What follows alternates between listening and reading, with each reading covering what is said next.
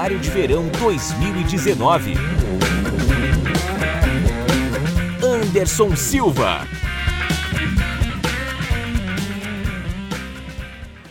É uma alegria enorme estar aqui com vocês. Espero e oro para que Deus faça a minha vida útil na sua vida. E pedindo a Deus o que dizer. E esses dias, né, ontem eu estou vindo de São Paulo, não estou vindo de casa. Foi uma noite maravilhosa ontem com 200 pastores do Brasil inteiro ali reunidos em São Paulo. Quem é pastor aqui? Levanta a mão para mim. Bastante pastores. Eu amo você. Você nem sabe, mas você é um tipo de super-herói. É bom que você não saiba. Se você soubesse, você ficaria orgulhoso. Se você não fosse comum, Deus tinha chamado outra pessoa no seu lugar. Certa vez alguém chegou para mim e disse: Você é igual a mim. Falei: Indignidade humana, sim. Glória a Deus por isso, somos todos iguais. Mas se você é igual a mim, por que Deus não te chamou antes de me chamar?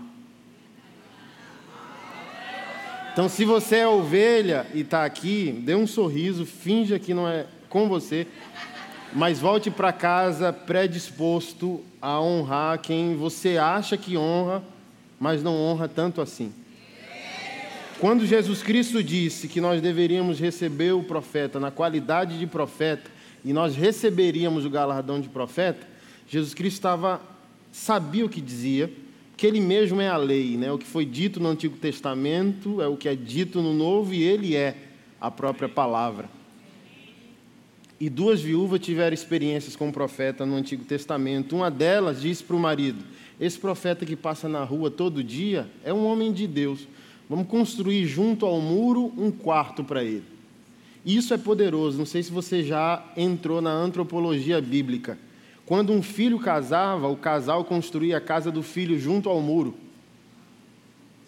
Não sei se você já fisgou a ideia.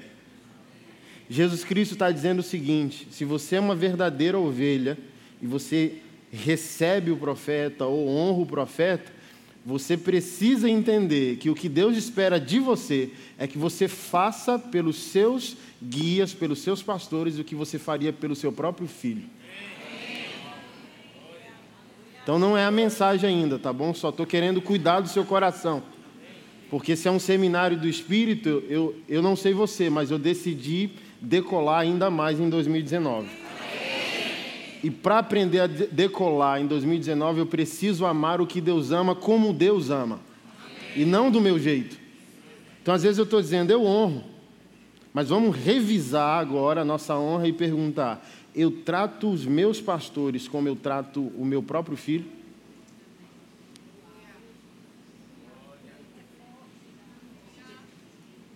Senti de falar isso. Vamos lá, você está pronto? Eu quero falar sobre o seu novo nome. Você sabia que você tem um novo nome? Você sabia que a personalidade que você tem, o mundo no qual você habita, não é um mundo natural, é um mundo antinatural. Você sabia que apenas três pessoas sabem o que é plenamente a vida de Deus no Espírito? Nós cremos e vivemos essa vida, mas nós flertamos com ela. Apenas três pessoas sabem existir sem a influência de Adão e do pecado. E essas três pessoas foram Jesus, Adão e Eva. Só eles sabem o que é não se arrepender. Imagina, vai chegar o dia que você vai acordar e não vai ter que pedir perdão nem desculpa. Vai chegar o dia que você vai acordar e não vai precisar congregar, ler a Bíblia, profetizar, amar ninguém. Porque você vai voltar a ser o ser humano extraordinário que você foi criado para ser. Por isso que o apóstolo Paulo diz: vai passar profecias, línguas, cessarão. E eu fico emocionado com isso. Eu não sei se isso mexe com você. Graças a Deus é decrescente, né? O negócio. Falei, achei que era crescente. Eu já falei 27 minutos. Mas graças a Deus, né? Me restam 27. Vou conseguir, pastor Vicente. Falei que eu consegui em 15 numa presbiteriana, tem 15 minutos para pregar. E eu consegui. Isso mexe demais comigo, sabe por quê? Porque nós damos desculpas adâmicas para as nossas limitações de caráter e personalidade. E deixa eu tentar ajudar você. Cada área da sua vida possui uma jurisdição própria. Não é porque você é salvo nas finanças que você vai ser salvo no caráter. Não é porque você é salvo no caráter que você vai ser salvo no casamento. Cada esfera da sua vida tem uma lei própria e é necessária uma rendição. Sua obediência não é uma necessidade de Deus. Sua obediência é Deus querendo reconfigurar a sua existência. Deus ganha o que com a nossa congregação, jejum, oração, dízimo e oferta? Ele é menos Deus, eu fiz, ele se sentiu mais Deus? Então é sobre nós. Olha que espetacular. É que pai nós temos. Não é sobre uma necessidade que ele tem, é sobre o amor que ele tem por nós. E cada ato de desobediência é Deus destruindo a nossa amnésia, dizendo: Deixa eu provar para você quem você é. Deixa eu provar para você quem você foi criado para ser. Você quer ver um bloqueio? Eu gravei um curso que vai estar disponível semana que vem. Se você acompanha minhas redes sociais, fique atento. E vou lançar um livro também em abril chamado Pobreza Emocional. Olha como o assunto dinheiro é um bloqueio. E a queda de Adão, minha professora Priscila. 2003, foi a primeira turma do REM em Brasília. Obrigado pelo que você fez na minha vida, viu? A queda de Adão é uma queda econômica. A pobreza não é uma criação divina. A vontade de Deus está restrita a Gênesis 1. De Gênesis 3 adiante é só redenção. Mas se você perguntar qual é a vontade plena de Deus, abra só Gênesis 1. Deus viu, Deus disse, Deus fez, Deus declarou, Deus abençoou. E no 30 e 31 diz: e viu Deus que tudo aquilo que ele fez é muito bom. Você ora em línguas quando o cheque volta? Hã? Seu nome entrou no Serasa, você dá um glória. Dá? Então você recebe a pobreza com luto, ok? Assim como você recebe o diagnóstico médico com luto. Você não fica contente. Se você não fica contente, não faz parte da criatividade de Deus não é natural, não é normal. Não fomos criados para corrupção, para destruição, para aniquilação. Fomos criados para sermos seres perfeitos, plenos e extraordinários, assim como Deus é. E a nossa problemática não está no espírito que foi resolvido por Cristo na cruz. A nossa problemática está no campo das nossas emoções santificamos a nossa queda. Não, eu sou fleumático, não, eu sou colérico, não, eu sou sanguíneo. Não, ok, eu não quero entrar nesse mérito de discussão. Mas você concorda que tudo que começou depois de Adão não é a vontade plena de Deus, por mais que tenha sobras, resquícios, não é o que Deus pensa? E tem crente ousando dizer, não, é porque eu sou de Sagitário, meu signo diz tal coisa e a Lua cruza com Marte, Marte cruza com o Sol, e por isso que eu brigo no meu casamento.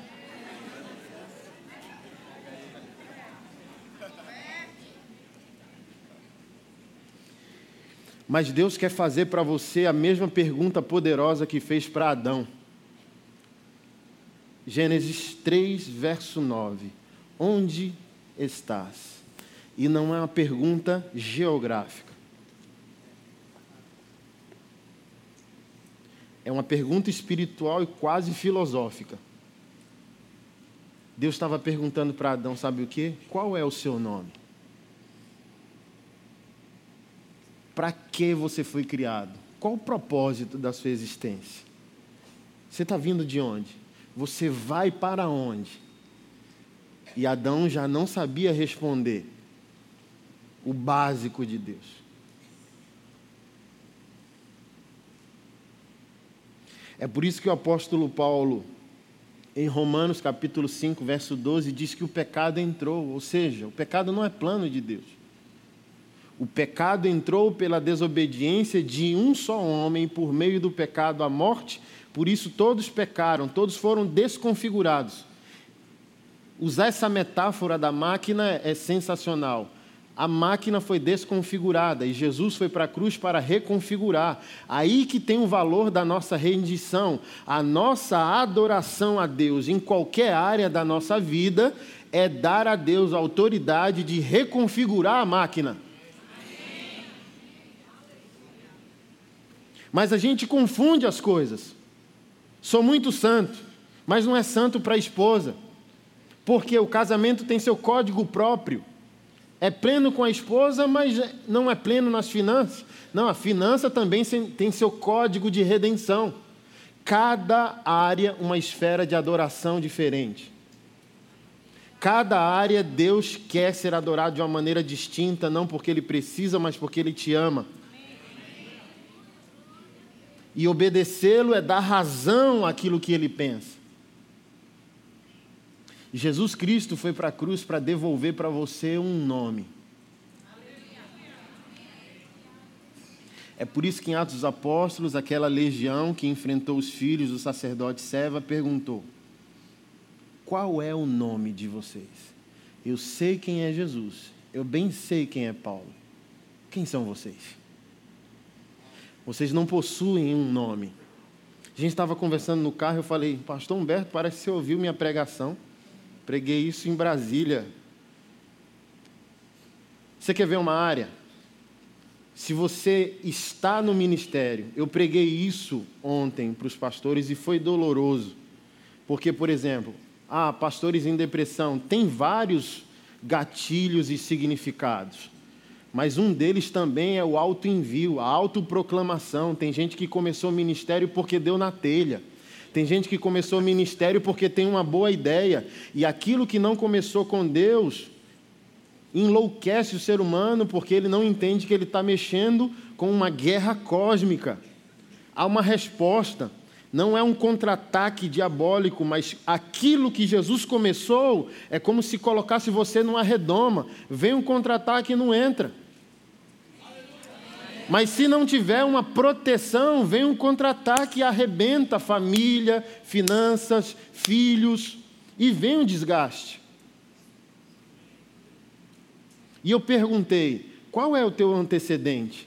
Porque não existe ministério sem antecedente. E o exemplo de João Batista com Jesus é o exemplo máximo que quebra qualquer conceito de anarquia da nossa parte. A religião sabe como funciona o reino no espírito e disse: Quem te deu, ou seja, quem está por trás de você, quem enviou você, ou com qual, quem está do seu lado fazendo junto com você. Aí Jesus saiu de Mateus 21 e emergiu em Mateus 3.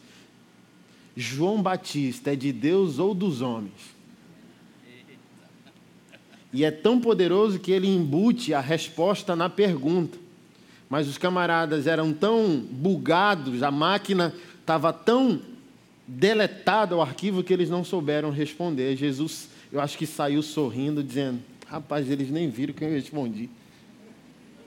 Jesus Cristo está dizendo que eu sou Deus e eu poderia dar carteirada, eu poderia ter feito o que eu quisesse mas eu vi como homem, como homem eu mesmo me submeto ao processo que eu mesmo criei. João Batista me deu legalidade humana para eu ter um ministério. Não é Deus o Pai o meu start, meu start é João Batista. Com ele eu faço ministério, honrando ele eu faço ministério. Então, querido, a autoridade não está numa boa ideia, boa ideia não prostram demônios.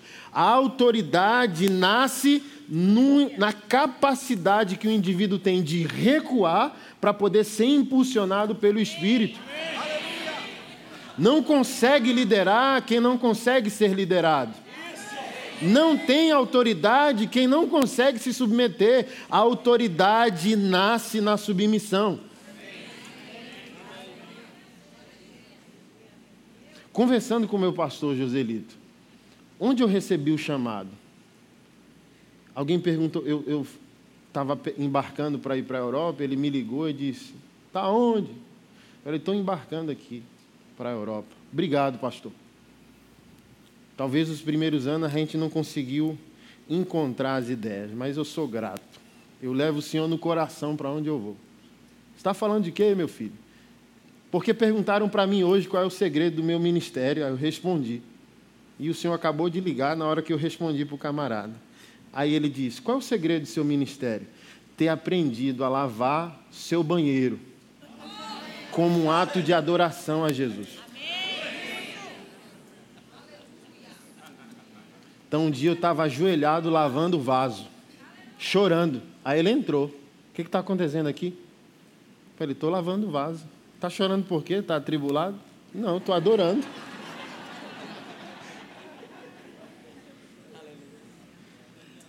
Porque Deus me pediu e para mim aquilo já era meu ministério. O camarada diz e diz: Eu tenho um chamado para ser apóstolo. Mas você sabia que o apostolado já começou quando te deram um colete do estacionamento? Ah, eu tenho um chamado para ser pastor. Você sabia que o seu chamado já começou quando te deram a vassoura da igreja? Mas você quer o fim. Mas Deus não negocia nem princípio e nem processo. Você quer a plataforma e Deus diz: Não, você não está pronto para você não está pronto para receber seu nome. você não está pronto para receber o impacto do novo nome. Lembra lá? Apocalipse, capítulo 2, verso 17. Eu darei o maná escondido e numa pedrinha branca um novo nome que ninguém conhece, a não ser aquele que recebe. E um dos significados, o nome na pedrinha branca é acesso ilimitado a uma herança acesso ilimitado a um depósito, não há, não há bloqueios espirituais para você acessar o que o apóstolo Paulo chamou de a herança dos santos no reino da luz.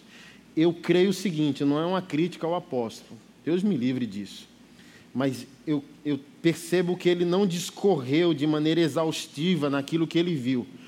O que é para mim a herança dos santos no reino da luz? a porta que se abre para acessar a verdadeira e extraordinária natureza que nós teríamos se Adão jamais tivesse pecado. Então eu peço a você, em silêncio, uma pequena reflexão. Quem você seria se Adão não tivesse pecado? Quanto dinheiro você teria se Adão não tivesse pecado? Que, em que mundo nós habitaríamos se Adão não tivesse pecado? Aí, para mim, o apóstolo Paulo viu esse lugar, ele viveu nesse lugar. Por isso que ele falou em Filipenses capítulo 4, tudo posso. E o tudo posso não é transformar tudo, tudo posso é aguentar qualquer coisa, porque a qualquer momento eu tenho acesso a um depósito ilimitado. Estou quebrado agora, mas de repente. oh, aleluia! Adão assaltou meu corpo físico, estou enfrentando agora uma limitação. Mas eu entendo, eu aceito, eu vivo, eu vi esse lugar e eu abri essa porta. De repente eu posso receber o que seria meu. Você sabia que o milagre não é um favor de Deus por você? O milagre é a sua herança. Porque você chama de milagre o que o céu não chama de milagre. O que você chama de milagre, o céu está dizendo, é o nosso DNA, macho. Não tem pobreza, não tem doença, não tem limitação, é o que nós somos. Aí a gente fala, meu Deus, Deus me deu mil reais. Aí, um dia o Senhor me deu uma. Eu enfrentei uma semana tribulada. Foi uma semana que o dinheiro evaporou. E eu lutei de terça a sábado em oração, até que segunda-feira o Senhor me deu uma provisão.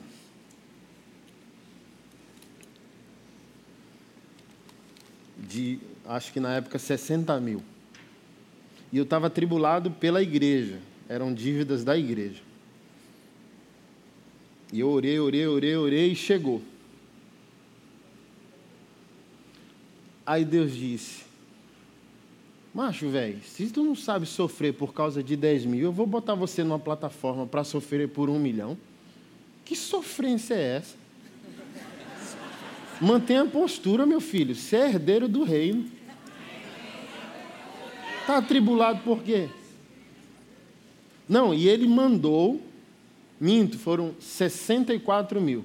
Aí nós pagamos tudo que devíamos naquele mês. Eu fui tirar o extrato, não sobrou nada. Aí eu falei, por que o senhor não mandou a sobra nem para comprar um relógio? Que eu quero ver do que você é feito, meu filho. Eu estou avaliando postura, eu estou avaliando pegada, eu não quero gente choromingando atrás de mim, não. Eu quero gente que entende, que sabe se posicionar, que, que entende dos processos. De, meu filho, de onde veio 64 mil reais? Você não sabe o que tem aqui com a gente.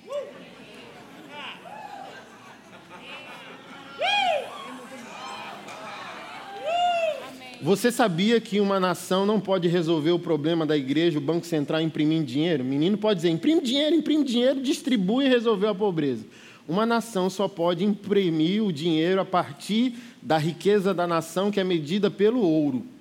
Quanto de ouro tem o Brasil? Então, imprime os reais equivalente à riqueza daquela nação. E a Bíblia diz o que sobre o ouro? É de quem?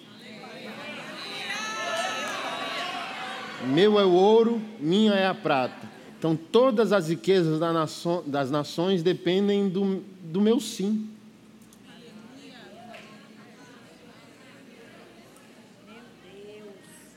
Então, nós podemos receber do Senhor na cruz um novo nome poderoso para resolver toda e qualquer situação da nossa vida.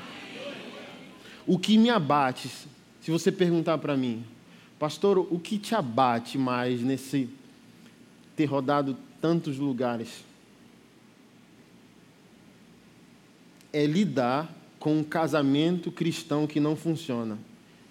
Me escandaliza. Não me abate, me escandaliza muito. Sabe por quê? Porque nós estamos num tempo de seletividade. O camarada tem um menu de igreja. Se o pastor não dança a música dele, principalmente se ele for bom dizimista, ele diz: Eu tenho dez opções na cidade.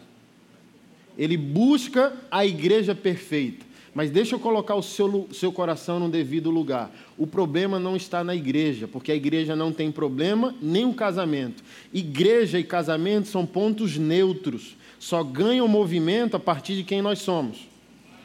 Então, o casamento não tem problema, quem tem problema é o indivíduo. O indivíduo dá movimento negativo ao casamento a partir de quem ele é. Assim como a igreja. A igreja é o que a palavra diz mas a igreja ganha movimento a partir de quem você é. Então, deixa eu ajudar você. Se sua família não funciona, se 100 famílias não funcionarem, essas pessoas se encontram num culto do, num domingo. Eu pergunto para você: que qualidade de igreja nós teremos?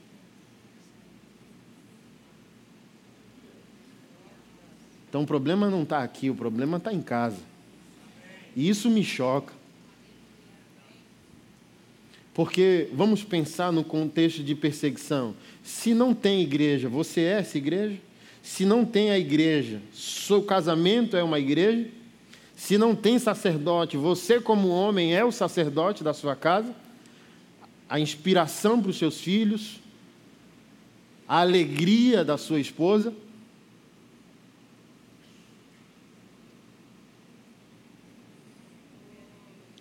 E por que não conseguimos transformar o nosso casamento?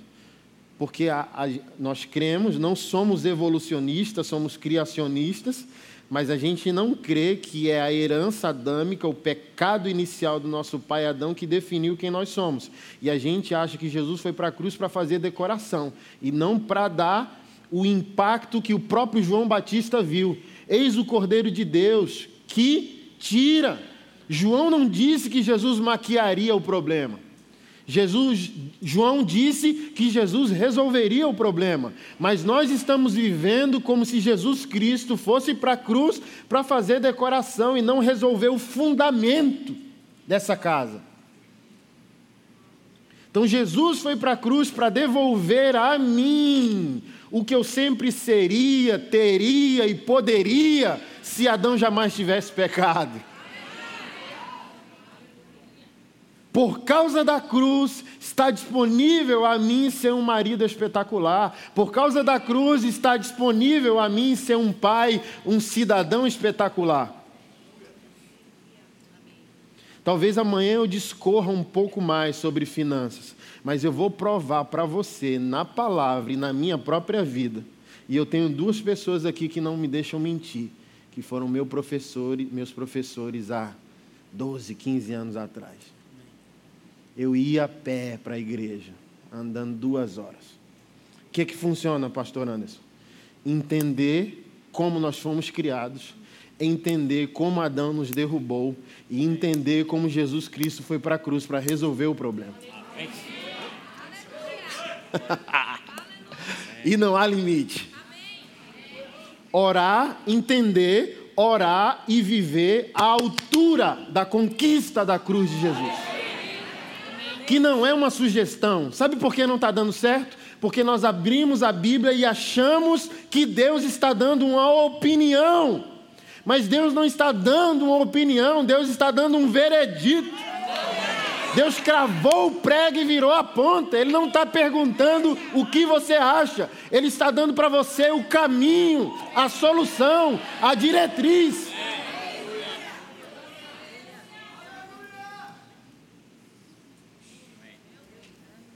Você quer ver o que me choca? É você conseguir responder a minha pergunta. Você está aqui seminário de verão para nos ouvir. Você deixou alguém em casa, ok?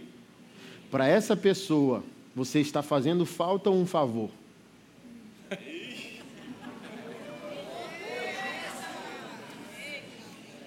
A pessoa que você deixou em casa está dizendo que termine logo, que ele volte logo, que ela volte logo. Ou essa pessoa está dizendo que não volte. Fica um pouquinho lá. Pastor Anderson, o que isso tem a ver com um novo nome? Tudo, amado. Porque Adão prova que o ápice da vida no espírito é o poder de dar nome. Deus criou e chamou quem para dar nome à, à, à criação? Então só pode dar nome quem recebeu um nome no espírito. É por isso que você vê líderes fracassando, igrejas fechando, porque não nasceram, o nome não foi gerado. Não há uma autoridade fundamentada no Espírito, que é constituída por um novo nome. Imagina, querido, os demônios não deram ênfase a Paulo, a, a, Jesus, deram ênfase a Paulo. Eu sei quem é Jesus, mas bem sei quem é Paulo, porque aquele homem tinha um nome no Espírito que tem, quem tem o nome no Espírito entende o seguinte: quando Jesus disse para usar o nome, ele não disse para rimar no final da adoração. Nós sabemos disso muito bem, baseado no nosso fundamento teológico e doutrinário de ensino. O nome de Jesus não é aquilo que você fala, o nome de Jesus é o entendimento que você possui. Baseado no próprio testemunho do pastor Bud, eu, eu lembro, o pastor Joselito gostava de contar. Os pastores foram evangelizar, expulsaram o demônio, curaram enfermos, mas teve um camarada que não quis sair, não. Vou sair, não. Aí ligaram para o pastor Bud: não quer sair, não. Não acredito que não quer sair. Traga para cá. Aí o camarada entrou, o pastor Bud sentado tomando Coca-Cola. Quando o demônio viu, não, não, garrando na parede, trouxe. E o demônio olhando para o pastor, o pastor olhando para o demônio. E o demônio disse: Eu vou ter que sair, né?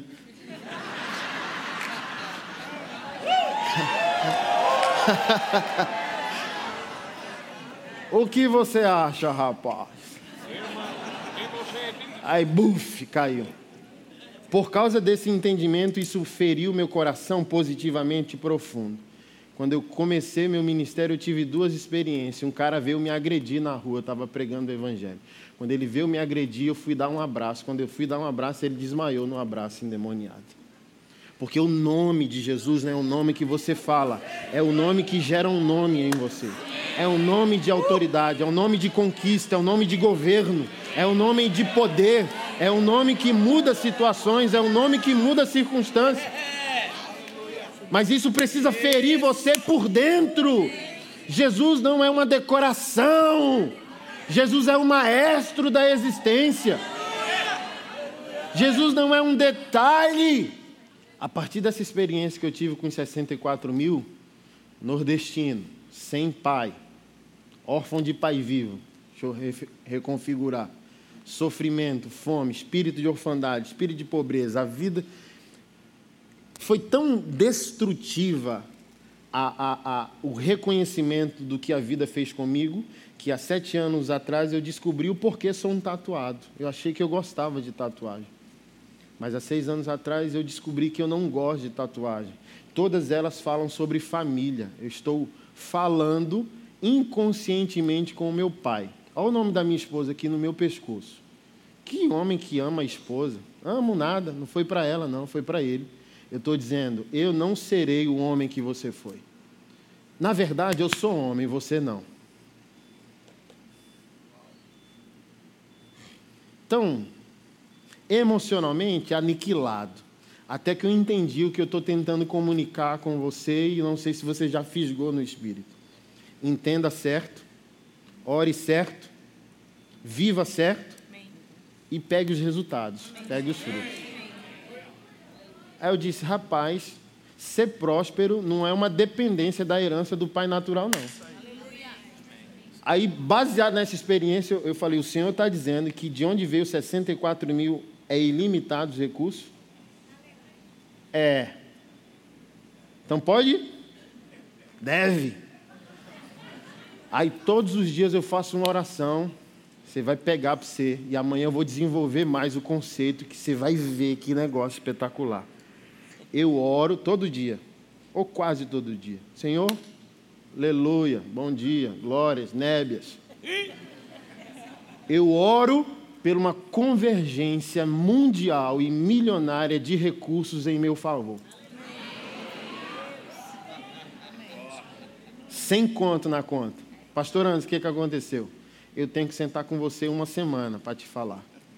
Só um gostinho de quero mais. Nos últimos 15 meses, Deus usou minha vida e pra, você pode estar 50 vezes melhor que eu, mas eu contei minha história, irmão. É surreal porque eu estava aqui há duas horas e meia, no pior bairro de Alagoas, onde 99% dos meus amigos foram mortos na criminalidade. Se Deus não tivesse me tirado de lá, eu estava morto. Então, para o cara que eu fui, o testemunho que eu posso dar a você, para você pode ser, ah, não é nada. Já tenho testemunhos melhores, mas para mim é surreal.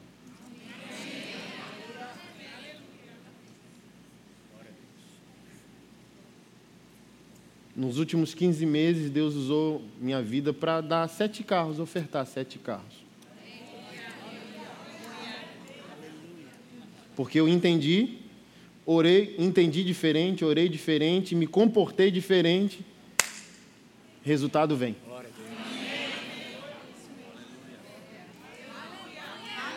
Poder de um novo nome. Você é uma pessoa que você sabe que não é. Deixa eu encerrar tentando ajudar você.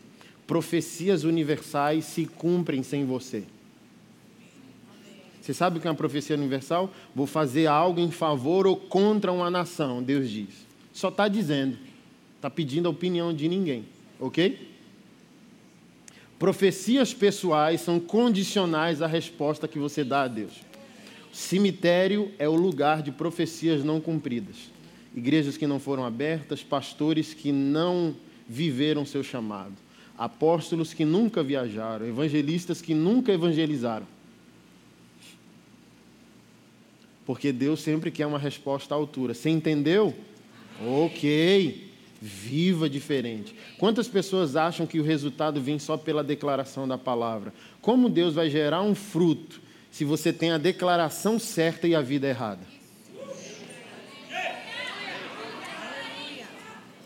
Entendimento certo, oração certa, postura certa, um novo nome, capaz de mudar toda e qualquer situação. E ser bom de vassoura antes de ser bom de microfone. Curva sua cabeça, deixa eu orar pela tua vida. Pai, obrigado, Senhor, por esses dias. Uma unção fresca está sobre nós e coisas extraordinárias começaram a acontecer no teu povo, para o teu povo e através do teu povo. Obrigado por essa ativação disponível no Espírito, profética, apostólica, que levará muitos de nós a esse novo nome, a esse novo lugar e a esse novo destino. Eu abençoo, continuo abençoando a vida dos meus irmãos. E eu oro para o de repente de Deus assaltá-los nesses dias. Em nome de Jesus Cristo, o nosso Senhor. Amém. Querido, só uma coisa rápida que eu não comuniquei a você. É, se você for tocado pelo Senhor, conduzido pelo Senhor, esse livro sobre homossexualidade, eu creio que o Brasil ainda não viu um documento teológico, pastoral, de amor e de confronto como esse. Então, eu postei nas minhas redes sociais, algumas pessoas de Recife procuraram. Eu tenho procurado parceria. Se você sentir de Deus para associar isso, eu quero acelerar esse livro e ele está com um custo alto porque ele ficou tão redondo para ser um testemunho social em favor da transformação e contra a agenda do mal que envolve essas questões sexuais, que ele vai ser lançado em português, espanhol e inglês. E a gente vai gerar ele pelo mundo. As primeiras páginas serão dedicadas a irmãos, pastores, igrejas ou empresas que possam ser financiadoras do projeto. Então, ah, pastor Anderson, quanto vai custar o lançamento desse livro? Tantos mil. Ah, eu posso fazer tudo. Ah, não, eu posso fazer uma parte aqui. E a gente vai dedicar as primeiras páginas dizendo: pastor tal, irmão tal, empresa tal, foi a financiadora dessa ideia, desse projeto. Ora aí, eu só vou embora na madrugada de quinta. Então, se Deus falar com, de sexta, se Deus falar com você, me procura. É, você está diante de um camarada radicalmente apaixonado por Jesus. Eu só quero glorificá-lo. Não quero inventar moda. Eu estou nisso a vera. Eu estou nisso de verdade, disponível a Jesus a fazer esse tipo de obra, esse tipo de resgate. E se Deus falar com você, soma com a gente aí, vem com a gente, tá bom? Deus abençoe sua vida. Obrigado, pastor.